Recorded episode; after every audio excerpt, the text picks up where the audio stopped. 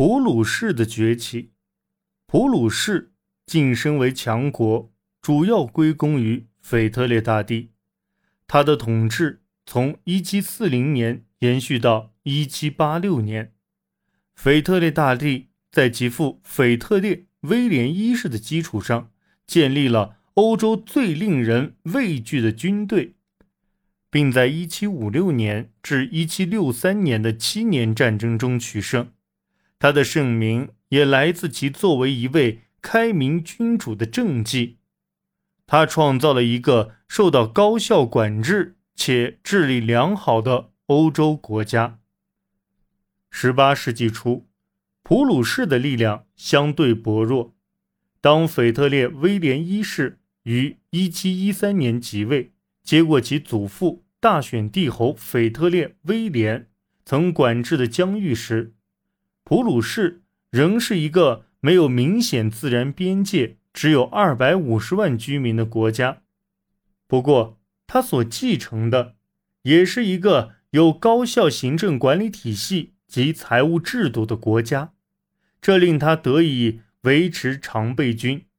在他即位之时，腓特烈威廉一世着手改革宫廷，力求消除任何铺张浪费。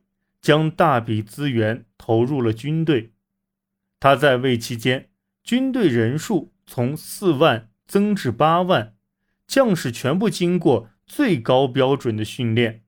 通过维持普鲁士的和平状态，腓特烈威廉一世实现了国家财政盈余，将充足的国库和欧洲最专业的军队留给了他的儿子腓特烈二世。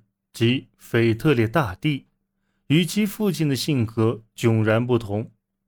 腓特烈威廉一世喜欢过简朴的军旅生活，对艺术缺乏兴趣，对儿子十分严格；而腓特烈大帝则乐于接受新思潮。他在音乐方面颇有造诣，还是伏尔泰的朋友，希望用自己的统治服务于国家。他的名言是。自己是国家第一仆人，他的信念是统治者应该从启蒙哲人那儿学习管制的最佳原则。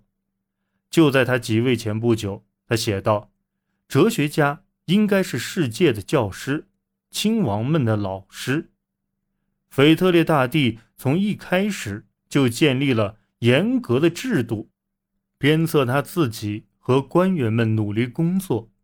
在他的原则之中，首要的一条便是宗教宽容。只要移民能为国所用，无论他们信仰何种宗教，他都允许他们在普鲁士的国土上定居。他将法律改革放在优先位置，在柏林建立了司法部，聘请了受刑法官，酷刑被废除，死刑数量减少。他最大的野心之一，便是对普鲁士法律进行编撰工作。尽管这一工作在1791年，也就是他去世后才完成，农业发展受到鼓励，数以万计的殖民者被授予土地和提供信贷便利的政策吸引而来。普鲁士行政与军事管理紧密相连，往往由前军官和士官。来担当职务，督政府是中央行政机构，与省议会共同管理各个地区。腓特烈大帝成立了新的部门来管理经济和维护军队的事务。为了维持一个高效的金融体系，他聘请法国专家为其改造消费税建言。在路德维希·冯哈根的带领下，督政府。在18世纪60年代进行了改革，腓特烈大帝还设立了国家银行，引入对官僚进行专业培训和考核的制度，设立专门的分部。在地方事务上，他对贵族做出让步，同意在主要地方官员及县长的选举上，从贵族提名的候选人名单中挑选人选。腓特烈大帝的内政政策并不完全遵循启蒙思想，他的经济政策以提高普鲁士的国家收入，并保护其工业和农业为目标，即便为此而牺牲了亚当·斯密所倡导的自由贸易，也在所不惜。他依赖贵族来担任军政官员和高级官僚，这并未带来社会流动性。此外，尽管他向农民提供了来自宫廷的保护，但他最终。从对农奴制的干涉上退缩了。虽然此时国家气氛并不过分压抑，公众的批评和讽刺都被加以接受，但他始终没有尝试开放普鲁士宪法。宪法仍坚定地支持君主制和专制统治。在战场上，腓特烈大帝横扫欧洲事务，他的改革热情广受钦佩。而他的军事征服则为他获得同等的敬佩和憎恨。在其先辈的基础上，他建立了一支令全欧洲嫉妒的军队。从其统治伊始，他便寻求普鲁士的领土扩张。其理论是：对一个有着脆弱边界的小国而言，进攻就是最好的防御。他一登基便实行彻底的侵略。普鲁士。先前已经接受了由奥地利的查理六世所签署的国事诏书。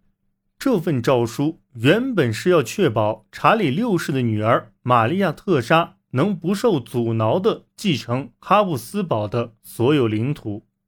1740年，查理六世去世，腓特烈大帝提出，只要奥地利将西里西亚割让给他，他便支持这份诏书。随后派出军队占领了西里西亚。一七四一年四月十日，莫尔维茨会战的胜利让他能在布雷斯劳以占优势的姿态与奥地利议和，但和平只是暂时的。他对西里西亚的侵略导致一七四四年至一七四五年第二次西里西亚战争。在遭遇了起初入侵波西米亚的失败后，他于1745年在战场上取得的胜绩为他带来整场战争的最终胜利。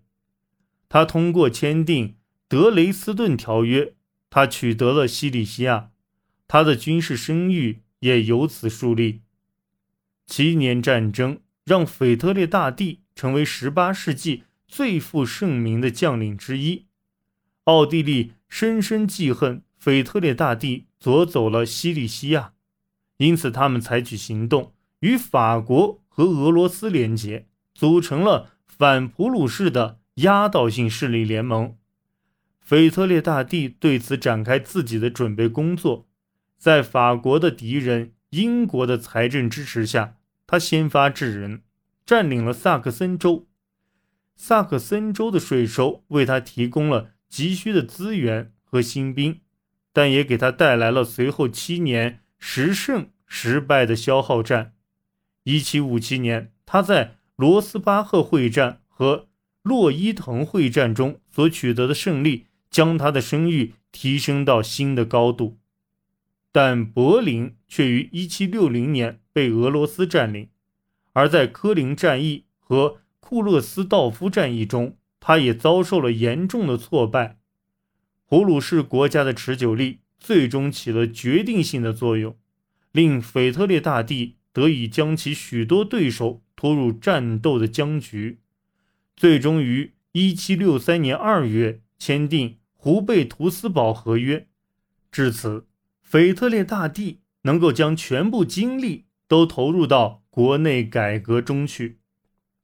由于他已经获得了巨大声誉，他便以平等成员的身份参与到瓜分波兰的举动中，而奥地利染指巴伐利亚王位的企图也被1778年至1779年的巴伐利亚王位继承战终结。腓特烈大帝通过这场战争占据了波西米亚。1776年特申合约的签订最终结束了冲突。